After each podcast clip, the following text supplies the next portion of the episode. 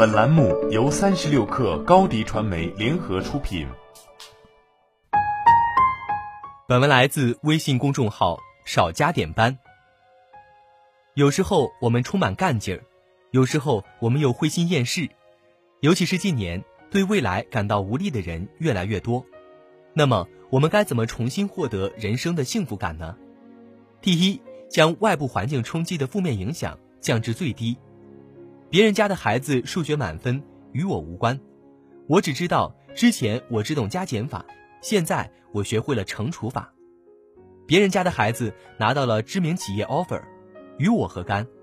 我只记得我第一次面试时紧张的话都说不清，现在我能坦然面对四个严肃的面试官。人类有个毛病，总喜欢用他人的成功或者好运来惩罚自己，这不是心胸狭窄。这是错误的将意义建立在外部信息上的后遗症。一旦你将自我成长取代这些荒谬的客观意义，那么攀比、虚荣、好面子、精致利己主义者都将从你的内在世界中剔除，你会活得像个真正的人。第二，绕开终极意义的思维陷阱。人悟性越高，越倾向于扩大意义的思考范围。横向会考虑大范围的时间尺度。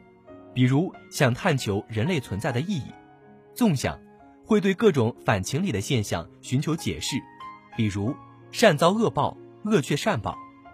但这与世界的本质随机性相悖。前科学时代有宗教信仰这一强大的万能解释器，能极大消解人们面对无法解释事件的恐惧。比如开豪车撞死一群无辜大众，却只判几年，没关系，地狱等着他。但科学瓦解了传统宗教的解释力，上帝已死的年代，不可理喻的事件经常击毁公正、奉献、努力的意义，让我们精神家园失去了立足之地，使我们的生命出现了强烈的意义空洞。自我成长这一主观意义，恰能填补上帝已死的意义空缺。此外，由于我们将意义聚焦于自我成长，剔除了对外部不可控信息的在意，这意味着。我们的生命中不会再出现没有意义感的空虚。第三，从寻常生活中找到生命颤动的感觉，将自我成长作为大脑主食，还有个意外的好处：门槛低。你不用非得认为学到了专业新知识，独立完成了毕业设计，甚至拿到了诺贝尔文学奖才算是成长，这是典型的书呆子偏见。不要亵渎自我成长的谦卑。你昨天跑了一千米。今天跑了一千零一十米，就是成长。你以前只听过昙花一现，今夜你闻到了昙花若隐若现的味道，那也是成长。你以前受委屈只会哭闹或破口大骂，现在却能够冷静思考对策，这些通通是自我成长的一种。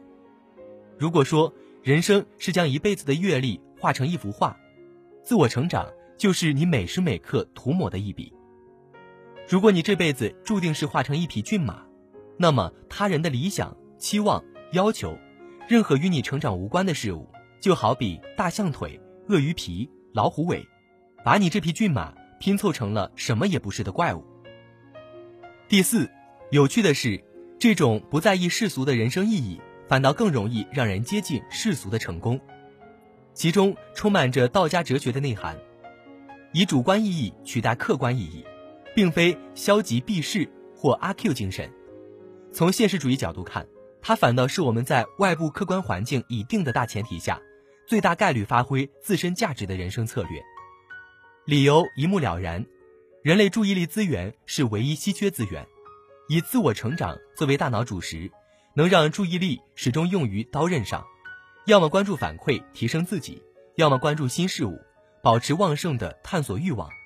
这类人。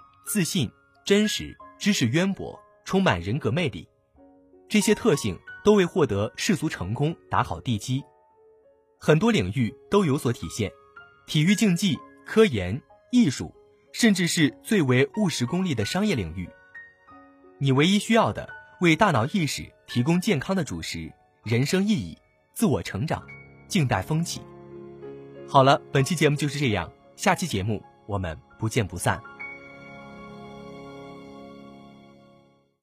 欢迎加入三十六氪官方社群，添加微信 baby 三十六氪 b a b y 三六 k r，获取独家商业资讯，听大咖讲风口，聊创业，和上万课友一起交流学习。高迪传媒，我们制造影响力。